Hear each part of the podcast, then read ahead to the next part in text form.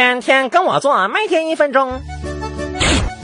乙肝病毒像瓜子儿，有壳有芯儿，芯儿是病毒的大脑，有致病性；壳是蛋白质，没了芯儿成不了大气候。从乙肝病人的血液中提取处理后的病毒外壳，就是乙肝疫苗。注射后刺激身体制造叫抗体的蛋白质，一旦有乙肝病毒出现，立马灭了它们。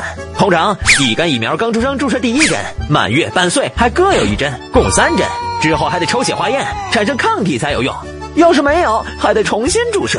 像我表弟，因为没产生抗体，第二年重新来了一遍，剂量也加大了一倍。乙肝疫苗不是永久有效，作用最少持续十二年，所以最好每十二年再打三针，重新组建抗体的队伍，抵抗随时可能入侵的病毒。有些人不能注射乙肝疫苗，不然会死。荨麻疹、哮喘、青霉素过敏就绝对不能打，会过敏窒息休克。